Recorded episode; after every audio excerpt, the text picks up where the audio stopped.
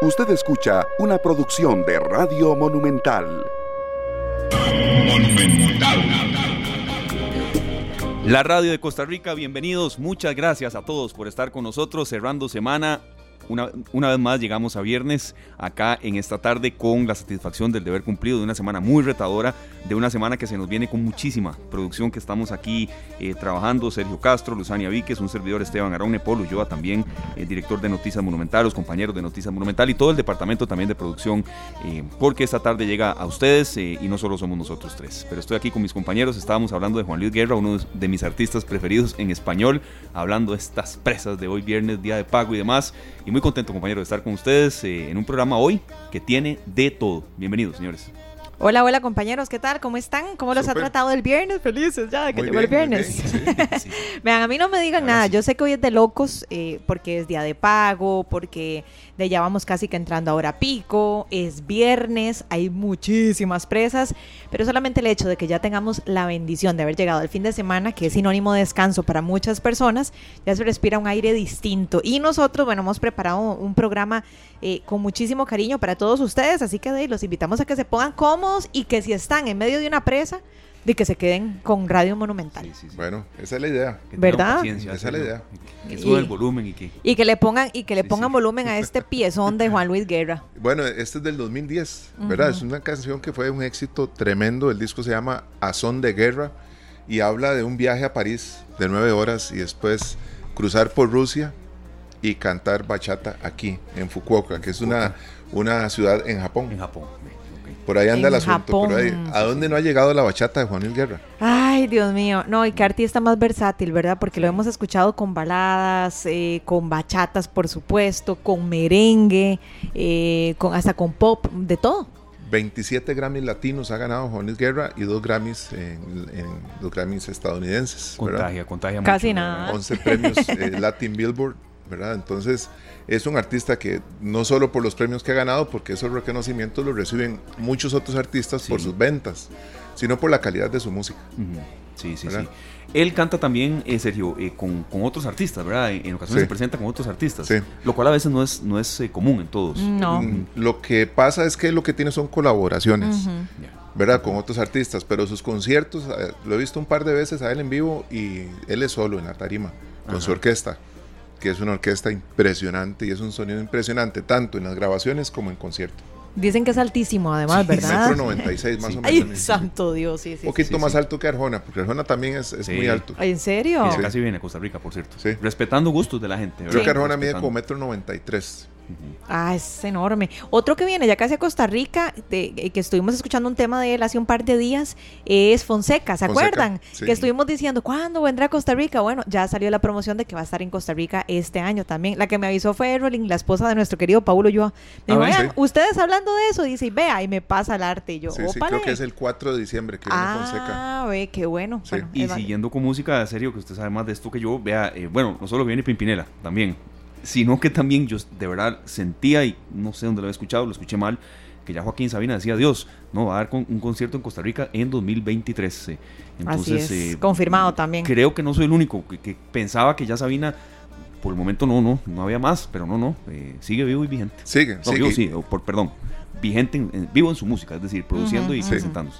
Sí, sí, realmente es un artista que él, él se rehusó a retirarse porque él ha venido pensando en, el retiro, aunque no ha sido una, una frase que le guste mencionar, ¿verdad? Una palabra de retirarse no es algo que, que él haya soñado, pero dijo que se rehusaba a hacerlo durante la pandemia, que él no iba a dejar de cantar en medio de la pandemia. En el momento en que la gente en un concierto tuviera que estar con una mascarilla. Bueno, y de hecho, no sé si estoy perdida, pero verá que él había sufrido una caída también, Sabina, me parece. Bueno, qué dicha, logró recuperarse súper bien y de ahí parece que lo vamos a tener nuevamente en, en Tiquicia, qué bueno. Eso fue en el 2020, Luzania. Ah, bueno, es justo cuando estábamos iniciando la pandemia. Usted lo ha dicho. Y la, fecha exacta para la gente que tal, vez que ya lo está preguntando y demás, todavía no se ha definido, pero que viene bien. Qué buena noticia. Sí. está escuchando una canción muy bonita que él acaba de lanzar y la tenía como para hoy, pero no es un tema para viernes. Hoy, hoy me traje unas bachatas y unos merengues y unas cosas ahí distintas, ¿verdad? Porque hay una canción muy interesante que él estrenó hace pocos días. Eh, y que relata un poco de cómo ha sido su vida hasta hoy. ¿verdad? Creo que es un artista que, eh, sintiéndolo mucho, se llama la canción. Y la vamos a tener acá el lunes, sin falta. El lunes. El lunes, sí. La, ha venido tratando de ver dónde la colocamos ahí, porque hay que analizar mucho. Número uno, cómo ha cambiado la forma de interpretar su música, ¿verdad? Y lo que dice su letra, que es como una... Él hace un resumen de muchas cosas ahí y, me parece sumamente interesante. No, perfecto, serio, me parece muy bien. Y la gente siempre en el Facebook Live, Canal 2 Costa Rica, si alguna canción de Juan Luis Guerra quisieran escuchar o alguna anécdota o les gusta alguna más que otra, bienvenidos. Aquí eh, siempre, eh, como siempre decimos, los oyentes son nuestra razón de ser. Señores, son las 3 de la tarde con 13 minutos y bueno, eh, nos complace mucho presentar no solo buenas noticias, sino triunfos que logran distintos costarricenses en muchos aspectos. A veces uno acepta este tipo de críticas, Luzania, en serio, cuando ya hablamos mucho del dólar que sube y baja, que la gasolina sube baja, analistas, hay que informar de eso, pero también hay una gran cantidad de ticos y aquí en deporte también lo hemos abierto, sobre todo en espacios que no son fútbol, pero hay costarricenses que destacan en la ciencia, y no solamente eh, de manera quizá no sin quererlo dar mucho a conocer, sino porque ganan premios. Y ya después de eso, creo que es hasta la hora de nosotros dar a conocer un poco más lo que se realiza en Costa Rica. Estamos eh, refiriéndonos a Bruno Lomonte Bigliotti. Él es microbiólogo del Instituto Clodomiro Picado de la Universidad de Costa Rica. Fue galardonado con un premio a nivel mundial de la talla sin, así, sin, ningún tipo de, de contemplación. Es uno de los reconocimientos científicos más prestigiosos y que muy pocos investigadores internacionales han obtenido. Es el Ready Award y eh, lo da la Sociedad Internacional de Toxinología es debido a los aportes de antídotos a veneno de serpiente. Aclaramos, es toxinología, no es toxicología, es toxinología, que es el estudio eh, del veneno de la serpiente. ¿Por qué esto es importante? ¿Por qué, ¿En qué consiste este premio? Y en qué consiste también eh, saber del tema de veneno de serpiente. Está con nosotros don Bruno Lomonte. Don Bruno, muchas gracias de verdad por aceptar nuestra llamada. Sabemos que hasta los viernes usted está en el instituto trabajando, buscando investigaciones, buscando ciencia. Bienvenido y, y en qué consiste este premio que ganó. Un poco este aporte que usted ha dado a la ciencia, tica y mundial. Eh, muchas gracias eh, por la invitación y, buenas tardes. Eh, sí, este, este premio es, como usted bien lo dijo, es, un premio que otorga una sociedad internacional, que es la Sociedad Internacional de Toxinología, que lo que estudia son las toxinas producidas por, por animales, ¿verdad? venenosos, tipo serpientes, escorpiones, este, organismos marinos y, y muchos otros, ¿verdad? Entonces, este, eh, la sociedad lo que hace es como eh, evaluar un poco la, carrera general y la, producción científica de, diferentes candidatos, ¿verdad? Que, las personas postulan. Y entonces el premio un poco eh, no es específicamente por, una cosa puntual, sino como un poco más, más global. En mi caso, digamos, por lo que me han reconocido es por, por aspectos básicos de estudio de los venenos de serpiente digamos, conocer su composición, por un lado, y por otro lado también eh, conocer un poco más de cómo funcionan las toxinas, es de lo que están hechos los venenos. Em, nos encantaría, don Bruno, que nos cuente un poco ya acerca del estudio de venenos de serpiente propiamente, que han logrado determinar eh, en palabras llanas y sencillas para los que no somos científicos, ¿verdad? Obviamente, pero bueno, sabemos que este estudio refleja muchísimos datos interesantes. ¿Qué nos puede compartir usted de este estudio? Sí, claro. Este, bueno, uno de los estudios eh, que han sido reconocidos es que hemos analizado em, de qué están compuestos los venenos de, todas las especies de serpientes de Costa Rica. Digamos, eso es una cosa muy muy bonita que podemos decir de nuestro país, que tal vez es de los poquitos en el mundo donde conocemos muy muy a fondo, muy en detalle cómo están compuestos los, venenos de todas todas nuestras serpientes, ¿verdad? Eso es algo que, ha llamado la atención a nivel internacional.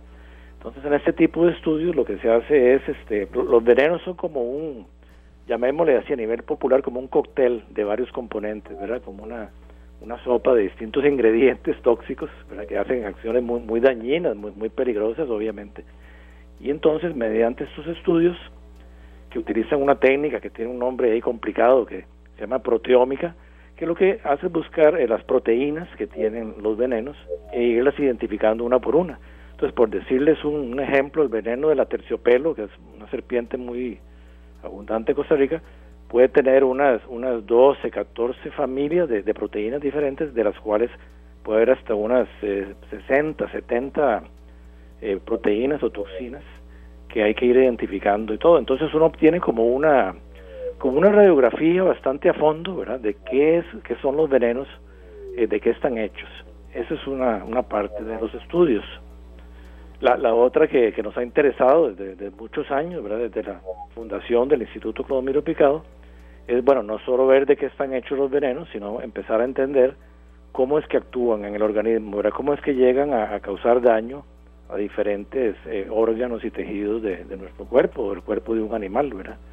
Entonces, más o menos, eso resume así en, grandes rasgos lo que pretenden, lo que persigue, ¿verdad? Ese, tipo de, estudios sobre los venenos de serpiente, que al final se convierten en una plataforma de información que, que es básica, ¿verdad? Es básica, pero sirve de insumo para la parte aplicada, que la parte aplicada es usar esta información para ir eh, mejorando cada vez más los antídotos que se usan a nivel hospitalario cuando ocurre un accidente de estos, ¿verdad? Hay una persona pues es mordida por una serpiente y, ya sufre un envenenamiento y hay que tratarlo con estos antídotos que se llaman antivenenos o a veces también se les conoce mucho como sueros antiofídicos, ¿verdad?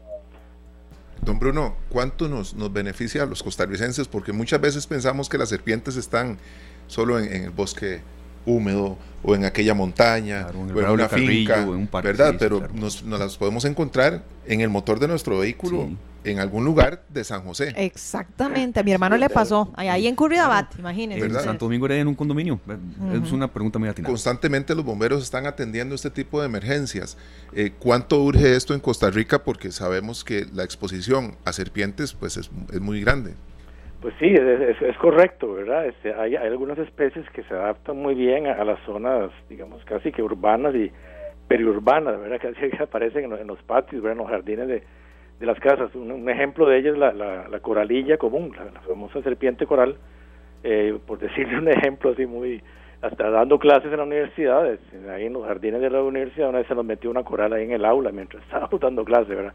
Pero claro, normalmente la, e, este es un problema más que afecta más a, a, las zonas rurales, ¿verdad? Sobre todo eh, el trabajador agrícola, ¿verdad? Que está produciendo nuestros alimentos y que muchas veces son, son los grupos a veces más más desprotegidos, más desfavorecidos, no solo hablemos de nuestro país, sino a nivel global, ¿verdad? Es una, una patología que afecta mucho a, las clases agricultoras y que de hecho la Organización Mundial de la Salud hace cinco años tuvo que hacer una, una declaración, ¿verdad? A nivel mundial de que esto era una, una patología que estaba muy desatendida y que había que hacer esfuerzos mundiales para eh, tratar de resolver este problema, ¿verdad? Y trazar una, lo que llaman ahora esas hojas de ruta o, planes, ¿verdad? Para eh, atacar ese tipo de problemas ya a, nivel de todos los países del mundo. Claro, don Bruno, es que el, tema ese, bueno, como usted dice, en, media clase, que llegara, dicen que, increíble este profesor, trabaja en 4D, ¿verdad? Porque nosotros, yo, yo no sé si ustedes, compañeros, han tenido alguna vez la experiencia de toparse con una serpiente en alguna parte, en algún camino. Claro, eh, en serio, uno no sabe qué hacer. Y, a veces, bueno, aquí está un especialista, por eso está en este programa, perdón, serio, tal vez hasta salir corriendo es lo peor que uno puede hacer. Claro, claro, yo sí vi una coralillo una vez, yo vivía en el llano de la Juelita, pero allá arriba, a, kilómetro 800 de la última parada del bus, literalmente en la montaña, y sí vi una coralillo pasando al frente.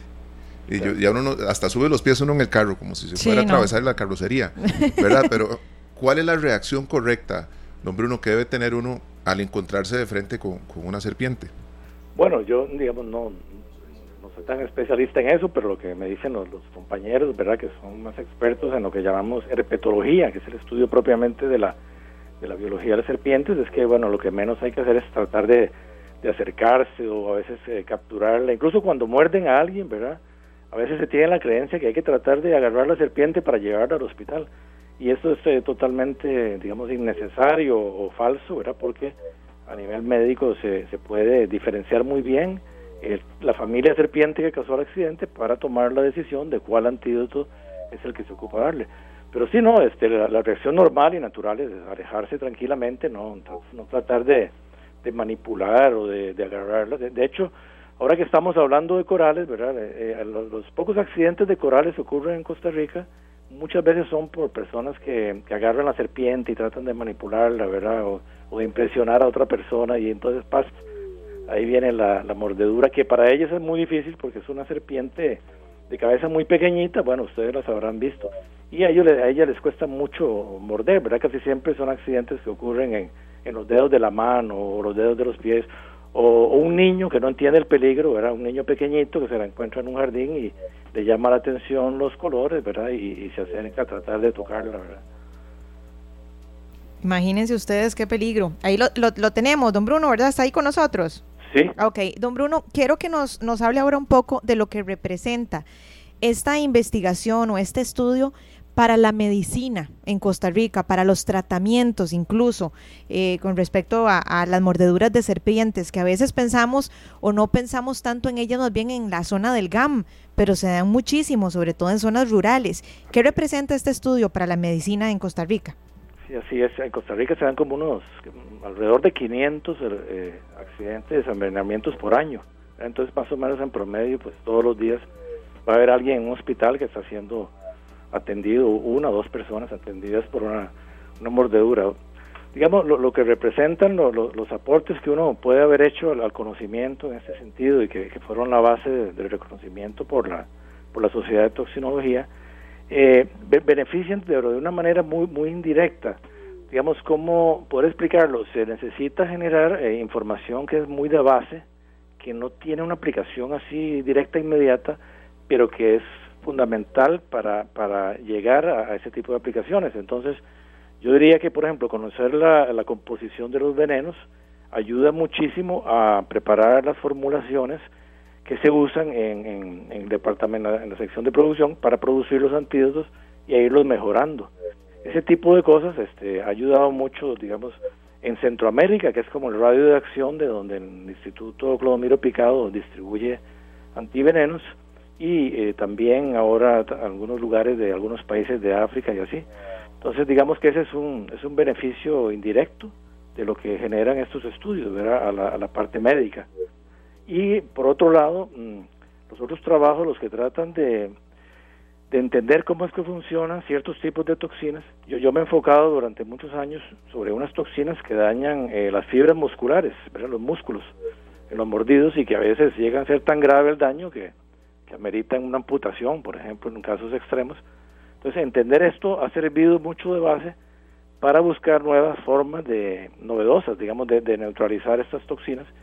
Y de hecho, ya en algunos países están empezando a hacer eh, estudios estudios de investigación clínica para para ver si se pueden aplicar eh, un, un inhibidor, un agente neutralizante particular para estas toxinas que ya se está empezando a probar en, un estudio que se está haciendo en, en dos países, el del cual nosotros hemos hecho un aporte modesto, pero hemos contribuido a, que sirva de base nuestro, nuestros hallazgos para que se justifique ese, ese estudio clínico. Claro, ¿de qué países? y ese estudio clínico lo iniciaron, eh, están participando dos países, eh, Estados Unidos e India, ah, para tener como dos situaciones de tratamiento condiciones verdad clínicas bastante diferentes. Las especies de Estados Unidos son bastante diferentes. Ahí es, una zona donde hay muchas cascabeles. Y en el lado de la India verdad es una zona donde hay otras especies de serpientes diferentes verdad hay cobras muchas cobras y hay otras otros bipéridos eh, similares a, Sí. Doctor Yang, en la fase final de la entrevista queremos consultarle, mm, la ponencia suya, su conferencia eh, se basó sobre las toxinas presentes en venenos de serpiente que dañan las fibras musculares de los pacientes. Correcto. Y que en ocasiones sí es muy grave y, bueno, y se tiene que dar la amputación de una extremidad. ¿Cuánto se ha crecido en antivenenos, eh, doctor? Porque antes era eh, bueno, aquí estaban mis compañeros mencionando ejemplos, de, era una, una picadura de serpiente o un accidente con serpiente, era prácticamente perder una extremidad. ¿Esto cuánto se ha avanzado en la ciencia? Yo diría que bastante, ¿verdad? Si uno ve la, la, historia de, de la, epidemiología, por ejemplo, en un país como Costa Rica, ¿verdad?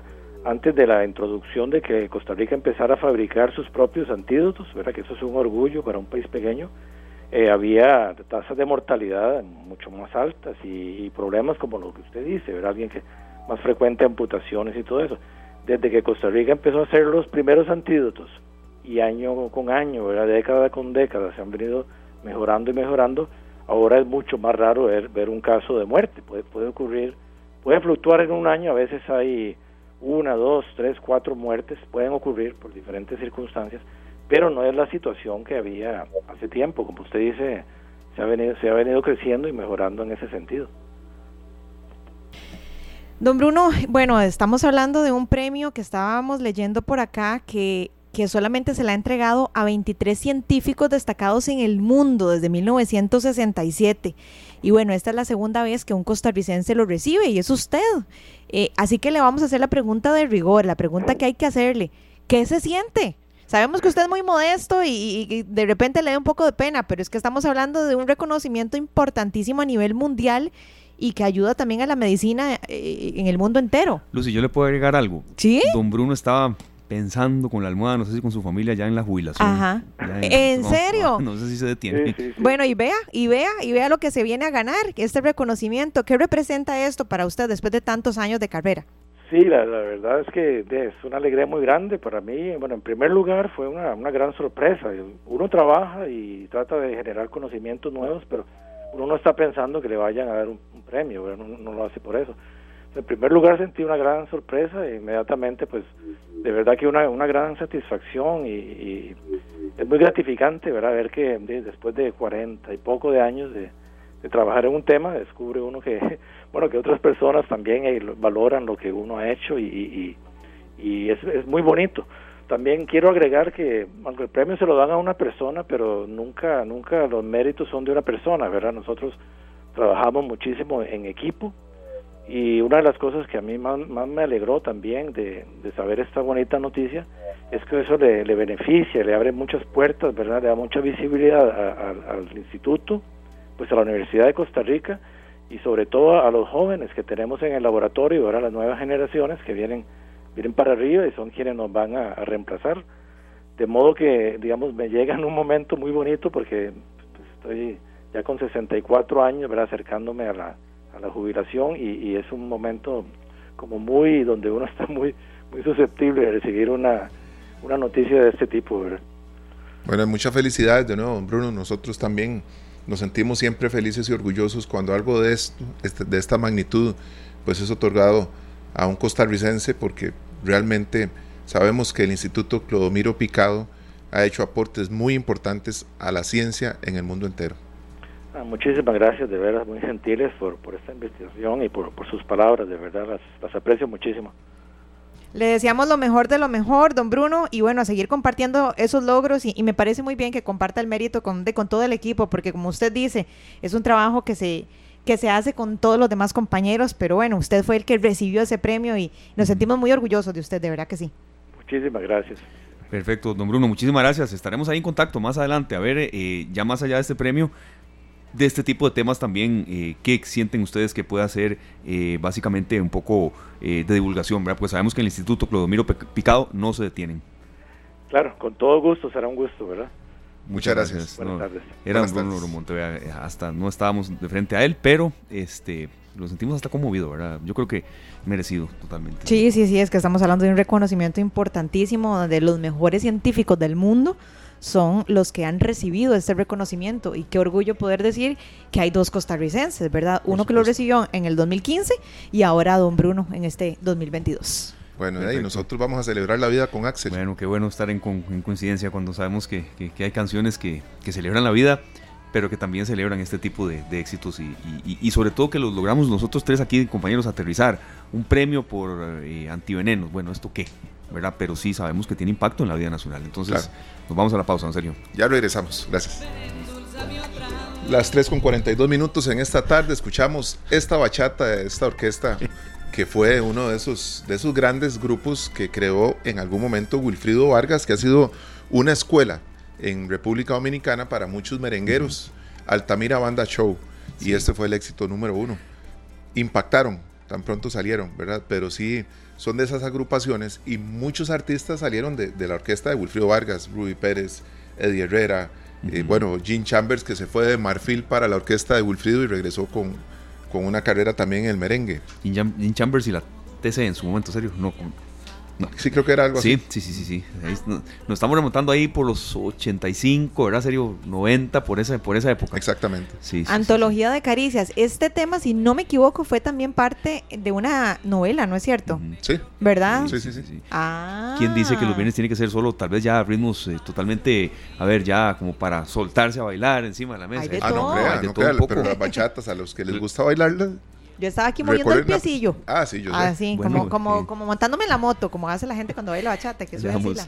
la bienvenida a Polo yo también, que está muerto de risa. Pablo Alfaro nos dice, linda canción, hermosa letra de motivación. Yo creo que todas las que han sonado, Pablo, muchas gracias por su mensaje. Si nos detalla y cuál de todas, le agradecemos. Bueno, nosotros tenemos una oportunidad este fin de semana que sin pensarlo lo logramos el morado, el tinte este, el, tinte, el ah, vino tinto este que yo ando, el lila que anda eh, Esteban Arone, que dice que quiere apoyar a algún equipo con esos matices y ustedes con el blanco. Algún equipo que va a la final. Exactamente. Mira, sí, no ah, esto, qué casualidad. sí, qué casualidad. Dos con blanco y dos con lila.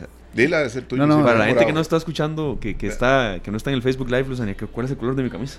Eh, a mí me parece que es como morado, en realidad. Es como, como una, una eh, mora en leche, más o menos. Digamos que ya es, es, el inicio de un liguista convirtiéndose a no, es, es, una metamorfosis. Es, esa metamorfosis. Es, ese convertir, esa, esa crisálida. Ya, empezó viviendo en Tibás. Exactamente. Ay, Dios mío. A un, kilómetro, un kilómetro y medio de la gradería de donde está la ultra. No, es que de verdad, yo soy más liguista que el pato y, y, y que Shirley Cruz juntos, pero, y esas palabras mayores, pero es un color bonito, serio. A mí me gusta mucho. no, Cuando tenés razón, tenés razón. Mírate, luce. Nada más. Muchas gracias. Don Paul, ¿cómo está ese viernes informativo? Y Julián Muerto Risa. Había tres, tres con morado, por cierto. Imagínense, bueno. ¿Cómo les ha ido a ustedes? Todo muy bien. Muy bien, gracias a Dios. ese viernes ya a punto de iniciar? Eh, una cosa, unas ganas de ir a trabar ahora. De, ir a trabajar y de que termine el día ya para... Para descansar. Para la verdad, terminar. ¿Para qué les digo que no? Sí, sí. ¿Ustedes qué tal? Bien, bien. Todo ha ido muy bien. Una jornada bastante eh, noticiosa, principalmente en los últimos minutos. Eh, porque les traigo una, noticia que puede ser buena dependiendo de lo que tengan, ¿verdad? No necesariamente es buena, así que es un, empate por, porque hay aumentos y hay disminuciones en la ah, tarifa del seguro obligatorio que eh, estará dentro del cobro del marchamo a partir del martes. Así que si usted es dueño de un vehículo particular, tendrá que pagar 138 colones menos de el SOA. Solo 138 colones. 138 colones. Menos. Menos. Por cierto, Paul, me, rectificaron que el SOA no es el componente más alto del marchamo. No, es el 45%. Eh, me lo detallaron aquí, sí, sí es, de los más altos, ¿verdad? Tampoco es que es el, hay unos que son muy bajos. El, no, el, más fuerte es el impuesto. Exacto, sí, hay otros que son más bajos, eh, timbres y demás, pero eh, sí, no, no, y el oyente que nos lo dijo, eso sí fue ya después del programa, entonces pero no, gracias al, oyente que nos dio ese dato. A nivel general, si hablamos de la generalidad, hay una disminución, eh, una leve, leve, muy leve disminución para el 2023 en la tarifa del seguro obligatorio automotriz, si lo hablamos en general, pero ya viéndolo en, en específico, por ejemplo, los vehículos particulares pagarán este año 25.077 colones por el seguro obligatorio, eh, el año pasado se pagaron 25.217 colones, o sea, tendrán un ahorro de 138 colones. Los de carga pesada pagarán 17.680, de, perdón, de carga liviana 17.686, los de carga liviana 26.931. Y ojo, y aquí esto sí es un incremento, es de un 5%, pero es un, el incremento, eh, uno de los incrementos más fuertes.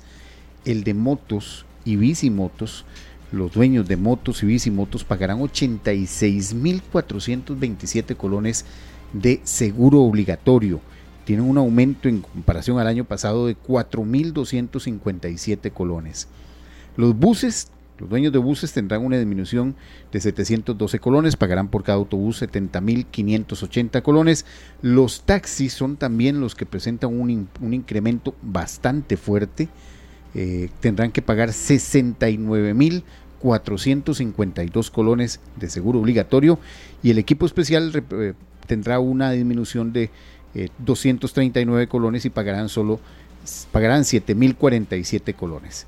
Así las cosas, disminuye el servicio, el seguro obligatorio para los vehículos particulares, para los buses y los equipos especiales y aumenta y el más eh, aumento más fuerte lo llevarán los taxistas y los dueños de motos y bicimotos. Que, cada día hay más. Exactamente. Vea, eso, eso que mencionaba de las bicimotos. antes era, no, diría que se veía una perdida, pero no era tan frecuente, yo estoy viendo cada vez más. Bueno, acordémonos que lo que se considera bicimoto es una, eh, una moto pequeña, de, yo creo que hasta de 50 centímetros cúbicos o menos. Eh, las bicimotos, estas que tienen pedales, eh, que nosotros podemos considerarlo como bicimotos, no pagan marchamo. Ese, ese, vehículo porque no tienen placa, porque mientras no tengan, mientras tengan pedales, eh, pueden tener un motorcito que auxilie, pero no es considerado moto y no paga marchamo. Esa es la diferencia. Así que sí, esa se ha dado una proliferación importante de estas bicicletas a las que se les pone o un motorcito, que suena como una, una podadora, o estas motos, estas, eh, estas bicicletas con un motorcito eléctrico de apoyo, que mientras tenga pedales se considera no se considera como una motocicleta. No importa, no soy de la policía de tránsito, es que la, persona con que iba en el carro me preguntó, ¿y eso es? Porque si la contaminación sónica es impresionante. Bueno, pero tienen todo su derecho a andar en, carretera también, pero eh, ellos están obligados a andar casco, ¿o no? Que, Bueno, desde la bicicleta yo creo que uno está obligado a andar en casco. Desde la bicicleta sí, pero no necesariamente están obligados a andar en casco. Entiendo. Eso es otra pero vamos, voy a, voy a consultarlo mejor con la ley de tránsito, porque por ejemplo, hemos visto gente, mucha gente en patines, en las calles. hemos visto gente en patineta, eh, y en scooter. Esos vehículos en las vías está prohibido. Y, eh, pero deberían andar todos los implementos de, protección, pero yo creo que eso no lo dice la, ley de no, Lo, vamos a averiguar. Por Le prometo que se lo reviso. No, y, yo también eh, lo intenté en estos últimos días, no, no pude, pero es que sí, estoy viendo que se está haciendo más frecuente eso de las bicimotos, eh, sobre todo en zonas, eh, serio, para el tipo de repartición de comida y demás, de trabajo, ¿verdad? Y, las adaptaciones son muy caseras, ¿verdad? Hay gente que compra los implementos y que iba haciéndole las modificaciones a su propia biciguadaña, se vienen de llamar. bueno, biciguadaña. Sí. Cuando van un domingo a las 7 de la mañana. La razón de esta, y ustedes dirán, bueno, ¿por qué este componente, el SOA, aumentó o disminuyó? Bueno, es que hubo una eh, reducción significativa, por decirlo así, en la cantidad de accidentes de tránsito entre el 2019, que es el año que podemos o que se puede comparar realmente por la cantidad de accidentes que teníamos movilidad absoluta o totalmente libre, con ya este año que, que, no tenemos ningún tipo de restricción. Por ejemplo, en el dos, eh, a septiembre del 2019 se presentaron 24.586 accidentes. Por supuesto, el 2020 y el 2019 tuvieron muchos menos, accidentes, muchos menos accidentes por las razones de confinamiento debido a la COVID-19. Ya este año volvimos a un nivel eh, muy similar a lo que se venía, se venía siguiendo y al, a septiembre hubo 23.180 percances. Eh, igual la cantidad de fallecidos y la cantidad de lesionados son muy similares en cuanto al año 2019, que eh, es lo que, lo que realmente se puede comparar o lo que debemos comparar con respecto a años completos donde hubo movilidad sin problemas. Así que esta es la principal razón por la cual se están dando estas variaciones y se, va, se van a reflejar estas variaciones en la tarifa del seguro obligatorio automotriz, que, como decíamos, es una de las de los rubros eh, importantes en el pago del marchamo, que se pondrá al cobro el martes. El martes primero de noviembre, Primero de noviembre. Así que ese día, como locos, ya. Ah, eso colapsa, Buscando cuánto nos tocará pagar. Sí, sí, sí. Sí, es cierto. Ese día en la mañana ya todos estamos fijándonos para ver desde cuánto es el bombazo. Así es. No, pero muchas gracias por traer estos temas. ¿Por qué? Porque son muy recurrentes en esta etapa del año. Las presas van a acrecentarse en los próximos días. Eh, tema de accidentes de tránsito eh, tema de siniestralidad en motos. Vi unos datos, Paul, que bueno, en motos hay mucho, mucho que hacer. Por eso insistí en el tema del casco, serio, perdón. Estos incrementos en, el seguro obligatorio de las motos y de las bicimotos tienen que ver con los accidentes. Con la accidentabilidad, correcto. Exactamente. Y estamos hablando de que eh, ese es otro punto importante. La. Eh, aquí estaba, para darlo así.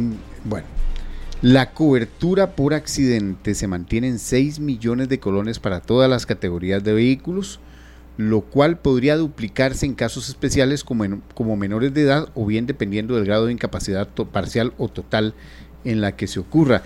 Eh, sin embargo, y esto es una, un punto que está viendo la SUGESE, se mantiene la necesidad de revisar el monto de la cobertura futuro para evitar que la Caja Costarricense del Seguro Social asuma todos los casos una vez que se agota esta, esta póliza, esta cobertura por accidentado. Entonces, en este momento estamos pagando, sí, un poco más caro en algunos casos. Las motos y eh, las motos, los taxis están pagando más caro por una cobertura que se mantiene igual, de 6 millones de colones. Así que eso es un tema, un tema a, verlo en, a futuro, tal y como lo dice la SUGESE, de que la cobertura, eh, ya los costos de muchos procedimientos, aunque no, no ha variado, varían, han aumentado. Y la cobertura del seguro obligatorio se mantiene igual, en 6 millones de colones.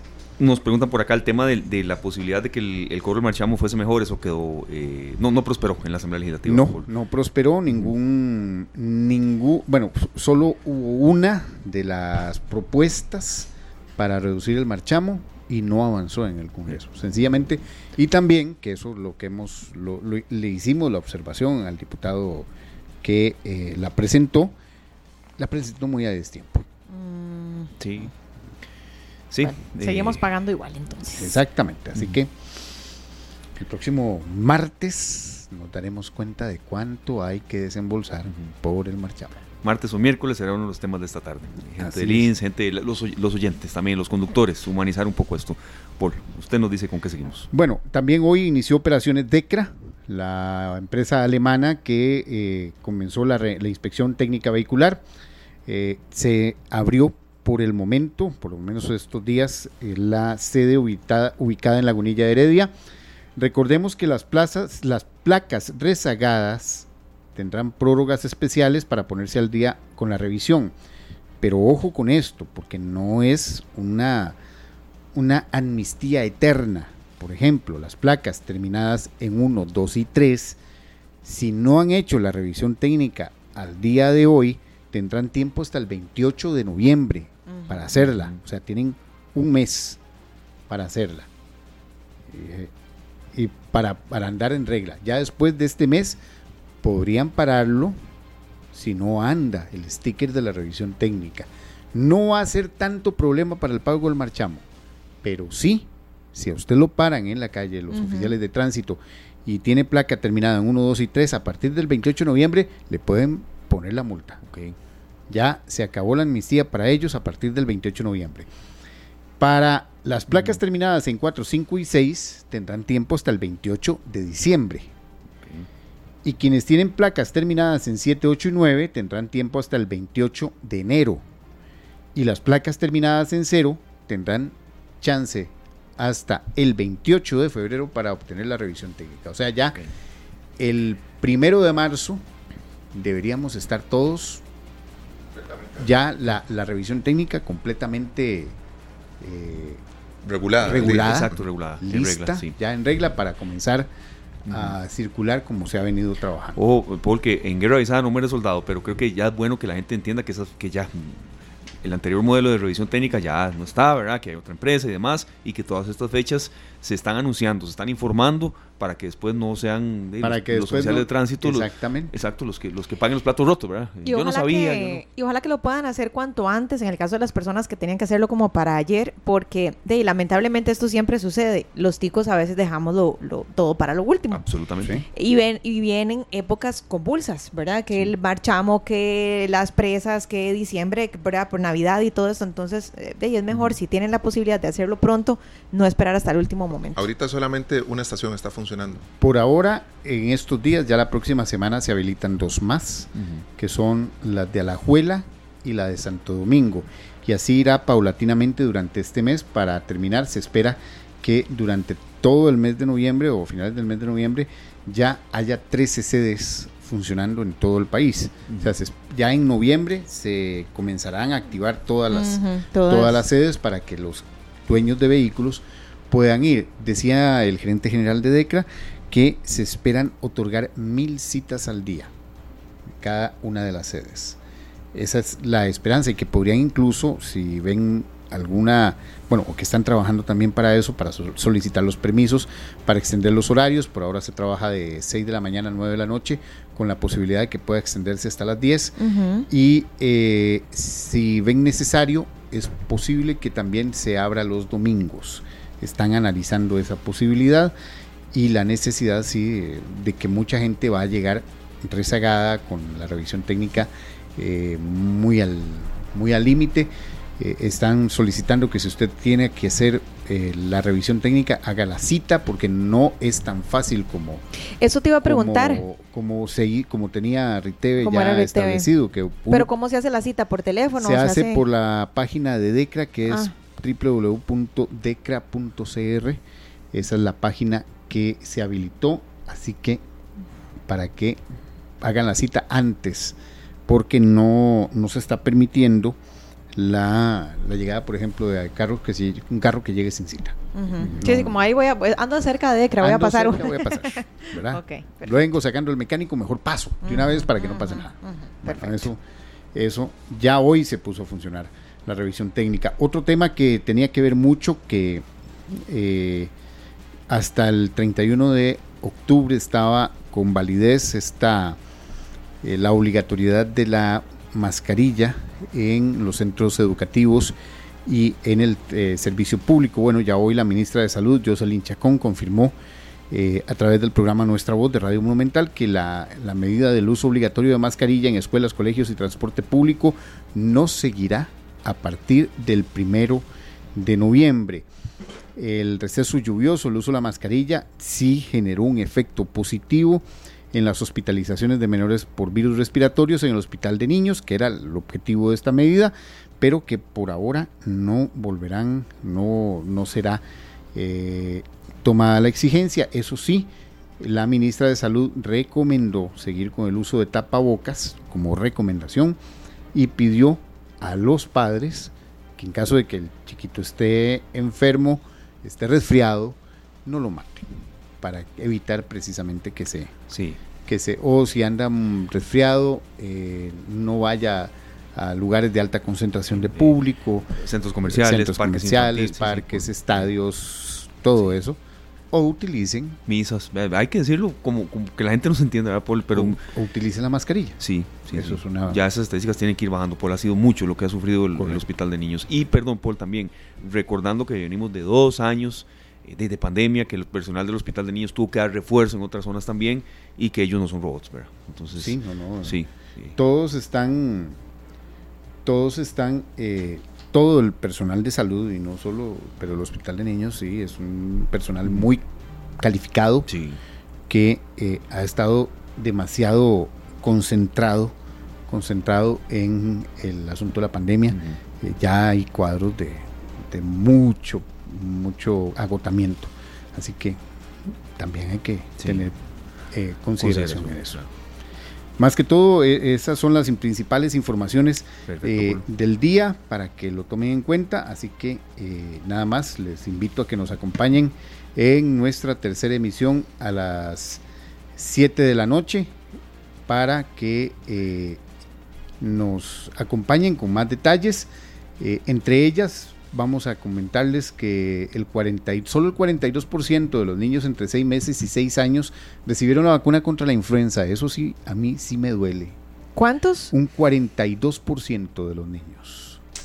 Solo estamos hablando de la vacuna de la influenza, no es la vacuna contra la COVID que todo el mundo puede considerar o que se ha dicho, se ha hablado mucho de que no tiene eficacia, no, la, estamos hablando de la vacuna de la influenza que se pone cada año, que se ha venido poniendo toda la, desde hace muchos años y solo el 42% de los padres atendió el, llamado y fue a vacunar a su hijo. Es muy poco, Paul. Y Costa Rica tiene esa posibilidad. Por eso, y la dejamos ir. Sí, y la dejamos ir, y eso es lo que más duele.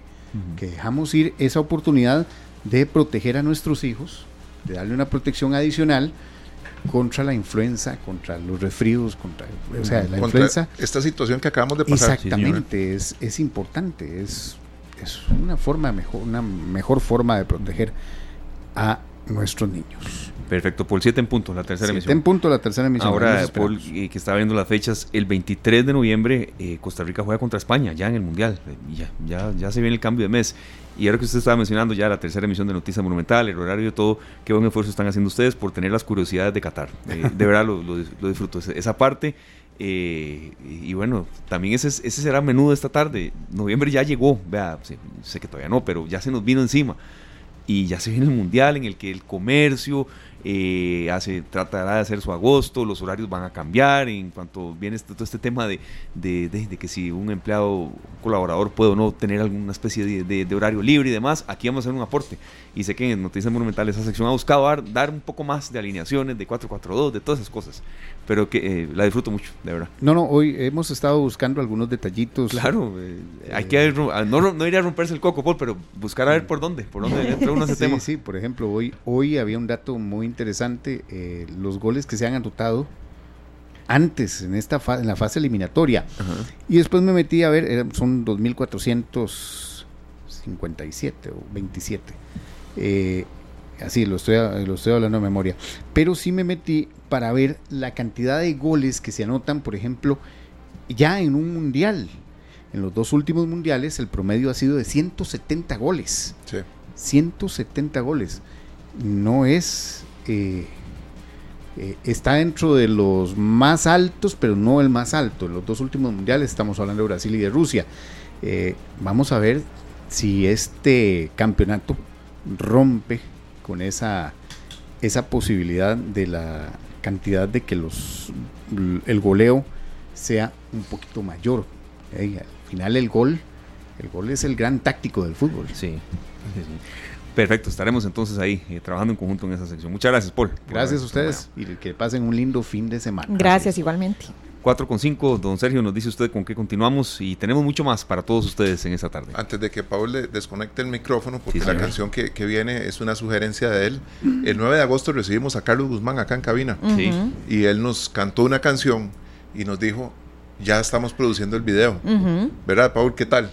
Que un temazo. Les voy a ser sincero, yo no he visto el video lo oí anoche cantar en una actividad en Alajuela y es fascinante porque movió, movió el, teatro, movió el, lugar donde estábamos y eh, es ese mismo sentido y ese misma, esa identificación que don Carlos Guzmán le ha dado a muchas de las canciones de, de Soy Tico, que ya es prácticamente parte de un himno. Claro y ahora esta que es que nos retrata realmente como somos. Bueno, Costa Rica canta y baila. Con Carlos Guzmán ya regresamos. Las 4 con 19 minutos en esta tarde escuchamos a Juan Fernando Fonseca Carrera, conocido artísticamente como Fonseca, con una canción este, de igual, Simples Corazones, ¿verdad? Que a veces necesitamos llevarla más suave y que las decisiones que tomamos a situaciones que vamos a hacer y que vamos a llevar adelante que sean más simples. ¿Cómo nos cuesta, verdad? A veces a los seres humanos eh, simplificar nuestra vida. Podemos hacer lo mismo que veníamos haciendo, pero de una manera eh, más relajada. El que mucho corre pronto para a veces, serio. A veces hay que llevarla más suave. Sabemos que el trabajo hay que cuidarlo, pero a veces de verdad lo urgente se nos olvida. Eh, Entonces, eh, y, quizá lo, urgente en lo que me refiero, perdón, es eh, de la salud, comer bien, tratar de dormir. Yo en eso soy reticente, ocho horas diarias es difícil, pero, pero por lo menos de verdad, unas entre seis y ocho, bajar un poco revoluciones. Claro. si no, la vida nos hace, nos hace parar. Nos hace bajar. Así es, así es la vida y el cuerpo habla. Y a veces no lo escuchamos también. Ayer en una foto que me tomé con mi hija, el pie decía, bueno, podemos ir a comer, podemos ir al cine, podemos ir al concierto también podemos ir a donar sangre. O sea, a veces no tenemos nada que hacer y pensamos que no hay nada que hacer y eso es tan sencillo y lo comento porque ayer en medio del espacio que tuvimos con el doctor Cristian Ramírez se abrió la posibilidad de ir a donar después de esta tarde y me fui. Llamé a mi hija y le dije, Nicole, vamos a, negra, vamos a, donar sangre. Me dice, para allá llego. Y se vino para, para acá, para Central de Radios y nos fuimos directo para el Hospital México y donamos sangre. Normalmente los selfies son con la comida de fondo, con la pantalla del cine de fondo, con la playa de fondo, pero procuremos que cuando podemos hacer algo por alguien más, como es esto de la donación, que haya un selfie también. Claro, y si la gente lo ve Tal vez lo imite, no, no, claro que sí. ¿Cuánto duraron el proceso, serio? Es que es un proceso que 40 minutos, en el que se dura más o menos 40 minutos. Lo pregunto porque eso fue lo que yo duré en el hospital de niños, que fue hace mucho y ya debía, haber vuelto, ¿verdad? Por la promesa que hice, pero bueno.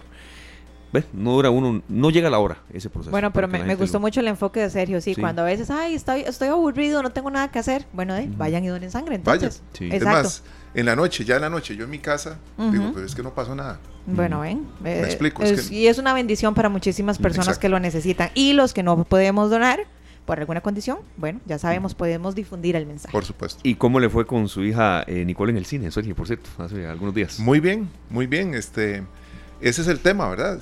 Sí. Buscar los espacios. Y, a veces, corazones, simples corazones.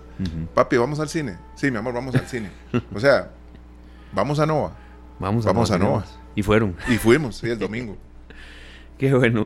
Está con nosotros Dani Zúñiga, gerente general de Nova Cinemas. Muchas gracias, Dani, por estar con nosotros. El saludo también a Laura Ortega, que siempre nos apoya, todo el personal de Nova Cinemas, de verdad. Y gracias eh, por estar con nosotros, eh, Dani. ¿Cómo no íbamos a tenerlo en el fin de semana de, de Halloween?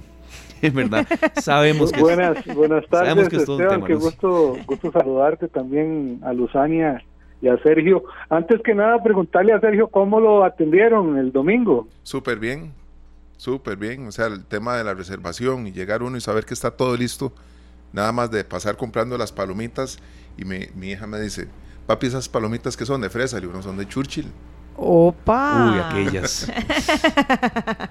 qué bueno, qué bueno, excelente. Bueno, eh, primero un gusto saludarlos y también a la audiencia y pues este fin de semana, fin de semana eh, tenemos un festival de terror y queremos invitarlos a todos a, pues, disfrutar a lo, mejor de las películas de terror de, esta temporada y, espero que, que, la aprovechen para los niños y para el público en general este aprovechando aprovechando el fin de semana eh, con su entrada, si vienen disfrazados, van a tener la oportunidad de llevarse una palomita gratis, ¿verdad? Este, el reto es ese, venir disfrazados a Nova, venga, disfrute su película, y hay películas familiares también, y, la gente va a poder, poder llevarse una palomita gratis. Esa palomita de Churchill que, que mencionas que es deliciosa, eh, Sergio, este, la vamos a tener gratis este fin de semana para todos los que vengan, eso sí, disfrazados Oiga, Ani, qué rico. O sea, yo, yo voy disfrazada, aunque vaya a ver güey, un drama, pero solamente por el hecho de ir disfrazada me regalan palomitas. Claro, ese es el reto, ese es el reto, venir y disfrutar del fin de semana y la esperamos con una deliciosa palomita y, este gratis. Bueno, nosotros nos disfrazamos el domingo pasado de valientes. Ah, sí. Y por dicha el techo del cine es muy alto, porque yo creo que en, una de tantas, alguno de los dos iba a salir por ahí. Yo ir de monstruo, Dani. Excelente, excelente. Eh, sí, creo que, que, a veces, ¿verdad? En, el terror todo el mundo se imagina lo peor, pero hay, hay mucha variedad en el género y a veces, sobre todo películas que, que juegan con el terror y que te ponen a pensar y, pues hay mucha variedad en este momento. Y también, por supuesto, pues películas, películas familiares. Una que ha dado mucho de qué hablar es el, nuevo estreno de, la, de DC Comics, eh, Black Adam, que es el nuevo antihéroe del, del universo de DC Comics, es una película que está muy buena, muy buena con, con la actuación de, Dwayne Johnson, La Roca, y que además trae una sorpresa este, en relación con el universo y el regreso de Superman. Me imagino que lo han visto, lo han visto en redes sociales y, y en las noticias, así que esa es la recomendación más fuerte para este fin de semana y que pues por supuesto vengan a a disfrutar a disfrutar de, un fin de semana lleno de, películas y de diversión. Dani, eh, cuéntenos un poquitito, a grosso modo, de las diferentes atracciones que tienen en este momento. Bueno, nos, nos contaba usted ahora de este antihéroe, pero bueno, ustedes tienen siempre para todos los gustos, ¿verdad? Tienen para la familia, para los niños, para los adultos tienen este fin de semana un fin de semana de terror también. Así que cuéntenos un poco de la variedad que la gente puede encontrar en Nova. Se viene IT, Lucy. ¡Ay, en serio! Sí, otra vez estoy viendo. ¡Opa! Sí, el otro, la otra semana, el, próximo jueves se estrena, o reestrenamos más bien, eh, en una versión remasterizada, un clásico del cine. Eh, no sé si probablemente ninguno de nosotros la vio en cine en su momento. Yo sí. Probablemente algunos de nosotros ni siquiera habíamos nacido. E el extraterrestre es un clásico de, del director Steven Spielberg y un encuentro, digamos, eh, muy familiar y, infantil incluso con, la vida extraterrestre. Eso es, lo que cuenta la, la, película, ¿verdad? De una manera eh, muy, muy familiar, sin duda. Y se reestrena porque, porque se celebra 40 años de haberse estrenado en el 1982.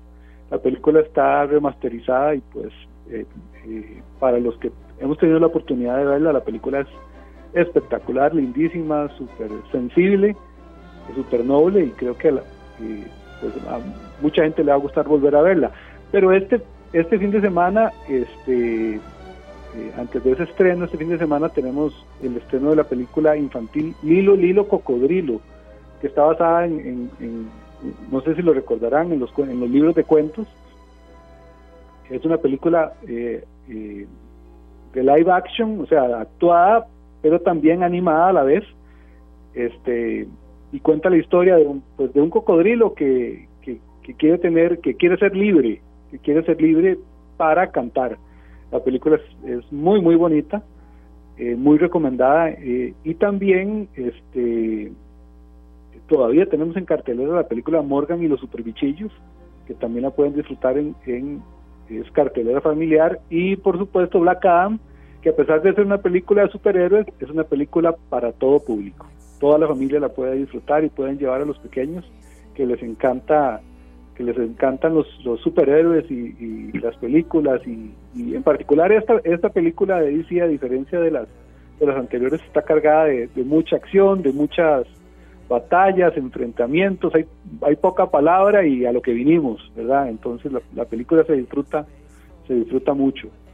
Perfecto. Dani, a esta hora vamos a habilitar el 905-222-0000. Gracias a la gente que siempre participa en esto. Julián nada más toma el nombre, eh, los datos de las personas que llamen. Son dos pases dobles para la película que eh, ustedes, amigos oyentes, decidan. Eh, no tienen que venir aquí a Central de Radio, solamente tenemos aquí los datos 905-222-0000. Don Sergio, aquí está viendo ya la, central sonando. 905-222-0000 son dos pases dobles, don Sergio, dígame usted. Eh, Dani, vieras qué torta, porque yo sí fui a ver E.T. al cine. Ah, la pucha. Yo sí, yo sí, yo sí fui, yo fui. A ver. lo dicho. yo sí fui, es más, y para que vea que es, eh, para ampliar un poco el rango, yo vi Star Wars en el cine. Esas son palabras mayores. Yo vi eh. Star Wars en el cine, que fue estrenada en 1977. Yo tenía ocho años. Así es. Ay, Dios santo. Yo no había nacido. Yo ni siquiera estaba concebida en ese momento. No, hagamos sumas, pero eso es un privilegio. Sí, no, sí, Star Wars en cine. Y, ha sido muy difícil para los que vimos aquella película, eh, ¿verdad? Hace 45 años. Hace 45 años pues eh, entender la saga como ha ido avanzando, ¿verdad? Porque fue muy, vamos a ver, uno tan, tan niño y con esas películas, con esos efectos especiales, se convirtió eso en algo que nos marcó completamente. Entonces, esa película y, y la misma, E.T., con todos los efectos especiales, son películas que ya son íconos del cine. Claro, totalmente. Y, que vuelven ahora en estas versiones. Qué, bueno esto que apunta serio, eh, Dani, también. Eh, ya vamos a ver el nombre de los ganadores. Ya se fueron, Dani. De verdad, la radio es así. Gracias a usted. no duraron nada. No, nada. De verdad que hoy nada. A veces dura un poco más, pero gracias a ustedes, de verdad, Dani, siempre por tomarnos en cuenta. Lo que ha evolucionado el cine. Lo, lo, que ha evolucionado el cine. Eh, no, Dani, Julián, estamos. Ahí, cerramos por ahí, no hay ningún problema lo que ha evolucionado el cine con el paso de los años, este, Dani, eh, tomando en cuenta todas estas que vuelven a la, a la, pantalla grande. Ya vamos a retomar el contacto con, con Dani este, Zúñiga, gerente general de Nova Cinemas. Eh, compañeros, y sí, yo creo que, ese aporte que estamos dando es válido, lo que ha evolucionado el cine, compañeros, eh, a lo largo de los años. Bueno, y con estos dos productores, ¿verdad? Que son, de, yo creo que de los que más han aportado en esta, en esta evolución, como son George Lucas y Steven Spielberg. Bueno, fabuloso, la verdad, fabuloso. Y, hoy nos pusimos regalones. Yo digo que apenas para disfrutar al máximo este fin de semana, recordar lo que nos mencionaba Dani. Entonces, si van disfrazados al cine, eso sí, a ver cualquier película, van a obtener unas palomitas de estas de Churchill deliciosas completamente gratis. Así es, Dani, lo que mencionábamos, cómo ha evolucionado el cine a lo largo de los años, ¿verdad? Con estas que vuelven a la pantalla grande. Sí, así es. Creo que creo que es una oportunidad muy valiosa para, para los que nos gusta el cine de, ver en pantalla gigante porque no se disfruta igual. No es lo mismo verlo verlo en, pantalla chica, definitivamente. Eh, la capacidad de, asombro y si, y si tienen la posibilidad de llevar a los niños, pues eh, o jóvenes que no, no, han tenido oportunidad de verla en cine, pues eh, creo que creo que sería una experiencia única. La película es espectacular. Y, de paso, Esteban, eh, no quiero no quiero omitir porque este fin de semana cerramos con el Festival Schnitt, que es el Festival Internacional de Cortometraje. Eh, finaliza este fin de semana el domingo 30 y tenemos funciones en nuestros tres complejos. Eh, me parece que ya en un programa anterior ustedes habían hablado del festival, incluso habían entrevistado al director. Claro, el, compañero de Telefoco. Eh, habló muy bien, habló muy bien. Sí. Fichel. Y, sin duda es un espacio para que los nuevos cineastas eh, y cineastas costarricenses tengan la oportunidad de empezar a, mostrar su trabajo. Todos estos grandes directores, ¿verdad? Que ustedes, que ustedes mencionaban como Spielberg o, o George Lucas, iniciaron así, iniciaron filmando con una cámara no profesional, eh, cortometrajes, ideas, ¿verdad? Y luego pues se formaron, estudiaron, se prepararon eh, para hacer lo que lo que hoy eh, en día este, disfrutamos, ¿verdad? Pues así es como surgen los, los grandes directores, surgen en este tipo de festivales donde llegan a presentar sus, sus primeros trabajos, ¿verdad? Y pues este es un espacio que nosotros eh, en Nueva Cinemas valoramos muchísimo porque es una forma de incentivar eh, el cine costarricense, la creación de nuevo contenido eh, producido por costarricenses para el mercado costarricense y también el mercado internacional, la forma de que la gente se vaya identificando con el gusto, con, con el, hobby o con, o con la oportunidad de hacer cine en Costa Rica y que tenga espacio también pues para que sea mostrado y que pueda ser visto por el público. Este, pueden encontrar las diferentes categorías de, cortometrajes en nuestro en nuestro sitio web y pues este, desde desde la categoría general que ofrece la selección del festival con lo mejor de lo hecho en Costa Rica, las categorías este, de cortometrajes internacionales que ya trae el festival y algunas categorías particulares como eh, la categoría de terror, la categoría de comedia, la categoría de, amor, en fin, este, hay diferentes eh, tonalidades o, temáticas que, se exploran en, el festival eh, y, el objetivo es ese, es incentivar la producción de cine desde las, desde las bases. Bueno, muy importante, muy importante, así es que vamos a ser parte de, de los motivadores. Así es, hay que hacerlo, hay que hacerlo. Y bueno, Dani, ya tenemos aquí el nombre de los ganadores. El primer ganador es Rowling Cubero Peña. Muchas felicidades a Rowling Cubero Peña. Eh, nosotros vamos a ponernos aquí en contacto con Dani para pasarle los contactos y que los amigos solamente tengan que llegar directamente al cine con su identificación, muy importante. ¿Y el segundo ganador? Es Alfredo Salazar Zamora. Alfredo Salazar Zamora se une a Rowling Cubero Peña. Gracias, de verdad, gracias a Julián también por, por el contacto. Y este, bueno, Dani, eh, lo lindo de la radio, que se siente y que se valoran estos esfuerzos también que ustedes hacen. Muchísimas gracias, Dani. Muchísimas gracias, un saludo cordial y, que tengan muy buena tarde. Muchas gracias, Dani, muy amable, de verdad. Era Dani eh, Zúñiga, gerente general de Nova Cinemas y eh, bueno, gracias a él y a Laura Ortega, a todos los de Nova Cinemas siempre que, nos, tratan muy bien y nos dan también todos estos insumos para que la gente eh, vaya al cine y la pase muy bien. Así es, compañeros. Vamos entonces a una pausa y ya casi venimos con más porque tenemos una sorpresa. No, no, estamos llenos de sorpresas este fin de semana para todos ustedes. Así que los invitamos a que se queden con nosotros. Vamos con esta banda española, se llama Macaco. Y esta canción, eh, Coincidir, que es una canción lindísima. ¿Ustedes alguna vez han coincidido con algo que les cambió la vida? Por supuesto, claro que sí, siempre. Ya regresamos.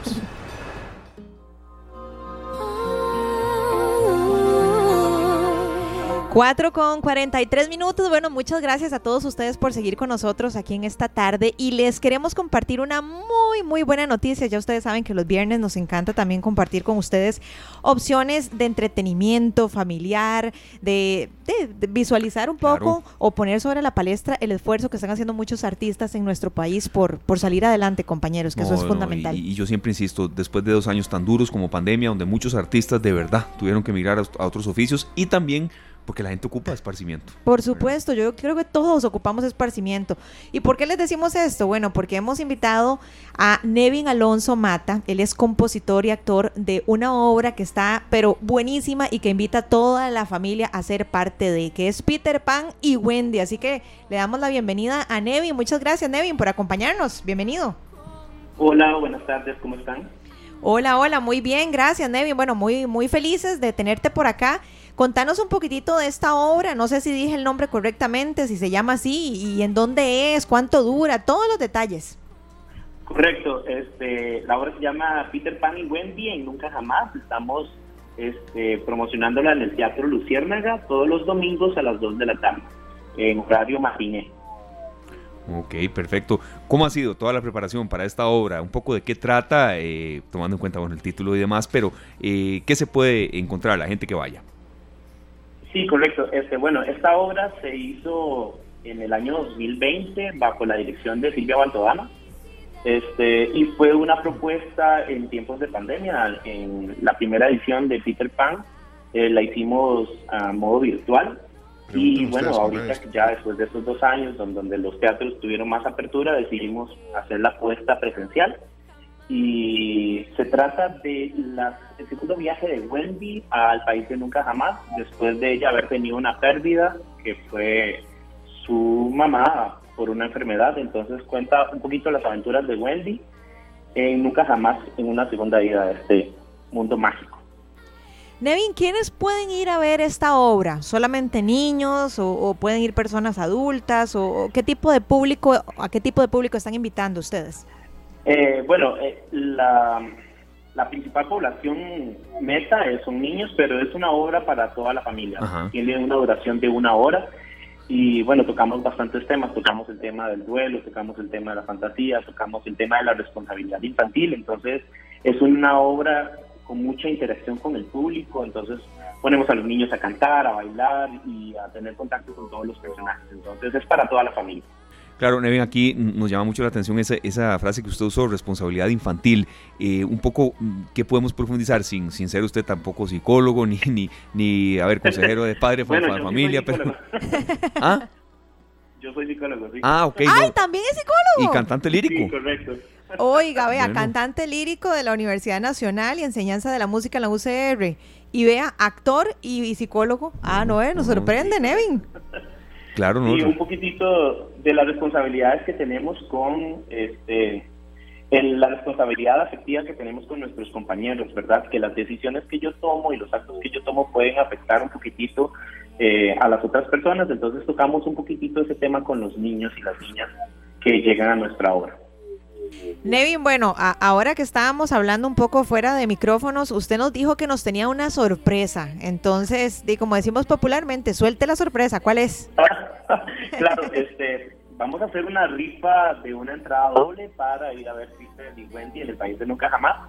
Este, oh. entonces quedan toda, toda la población oyente, queda cordialmente invitada a participar en esta doble. Perfecto, ok, vamos a regalar entonces una entrada doble y lo vamos a hacer de manera muy sencilla. La primera persona, ojo, que realmente quiera ir, que vaya a ir este domingo a las 2 de la tarde. Y que pueda, tiene razón. Y que puede, porque hay gente que participa y después le dice a uno, perdón, pero lo dice, no, no puedo, entonces, ¿para qué participó, verdad?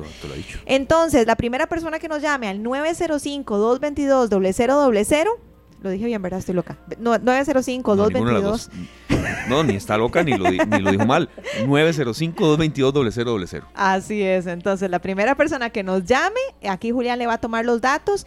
Y es muy fácil porque no tiene que venir aquí a la radio por las entradas, sino que se va directamente al Teatro Luciérnaga con la identificación y se va ahí con su hijo, con su hija, con, con quien quiera disfrutar de, de, esta obra que, bueno, nos deja un gran mensaje. ¿Dónde queda el Teatro Luciérnaga, eh, Nevin? El Teatro Luciérnaga queda en el centro comercial Ecoplaza Bajú. Eso queda un poquitito al sur de la ciudad. eh, cerca de Circunvalación. Ah, ya sé cuál es. Sí, sí, cuando uno va de, digamos, de la Uruca hacia la Guacamaya, es un, centro comercial que está al lado derecho, ¿cierto? Correcto, exactamente. Ok, bueno, entonces la persona que se gane la entrada solamente tiene que ir ahí con su identificación y listo. ¿Hasta cuándo van a estar en estas presentaciones, Nevin? Tenemos otros tres fines de semana más, incluyendo este fin de semana, y sí, básicamente eso. Porque después viene una cartelera con una obra de teatro navideño, en donde a mí también me toca la parte de composición y ahí estamos preparando cosas súper bonitas para la población. Ok, perfecto. Entonces, eh, eh, tenemos algunas consultas de cierre. No, de verdad, es la magia de la radio. Gracias, Julián, y gracias a usted, Nevin, por, por estar con nosotros ni siquiera hemos casi que terminado de dar el número. Walter Scott Angling. Walter Scott Angling es el feliz ganador de ir a ver esta obra. Walter Scott. Uh. Exactamente. Nosotros le damos todos los datos, Nevin. Gracias, Julián. Y así es esto. así es esto. Yo, vio que rápido, Nevin, se fueron. Súper bien. Nevin, una, última pregunta. ¿Dónde consiguen las entradas? Claro, pueden conseguirlo en luciérnagaproducciones.com, en la boletería del teatro, o también pueden meterse a el Teatro Luciérnaga en Instagram Ahí tienen un link donde pueden accesar a toda la información para, para comprar las entradas. Perfecto, bueno Nevin, muchísimas gracias eh, por, por tu tiempo y, e invitados todos a que se vayan a ver Peter Pan y Wendy en Nunca Jamás. Muchas gracias. Muchas gracias a ustedes. Igual, gracias. Bueno, eh, muy lindo oír eh, esto. a mí no, es que decirles que me emociona, no, no, pero saber que la gente responde así a, los llamados que hacemos, de verdad, y bueno, tal vez dice que, que, vamos haciendo las cosas bien y sobre todo también lo que los artistas, eh, aquí tuvimos a Pelada de la semana pasada, hemos tenido a, muchos que de verdad les ha costado surgir, eh, reinventarse en un año tan duro, cuando ya vuelven estas presentaciones, cuando, ¿se acuerda cuando pasó de 20% a 40% y eso no la subía? La alegría, sí, sí, sí, cuando fue, cuando fue aumentando el foro, el, aforo. todo aquello. Y bueno, que la gente quiera ir y aprovechar estos espacios. Entonces, eh, bueno, gracias a, a este último amigo oyente, Walter Scott Angling, y que la pase muy bien en Teatro La Luciérnaga, Luzania. Exactamente, nada más, Walter, usted llega ahí con su identificación y ya en el Teatro Luciérnaga ya van a tener ahí sus datos y si no le echamos la culpa a Nevin, decimos que Nevin no, no les... No, no, mentira. sabemos que le va a pasar, que va a pasar muy bien. Peter Pan hace su magia. Eh, exactamente. Campanita es. Sí.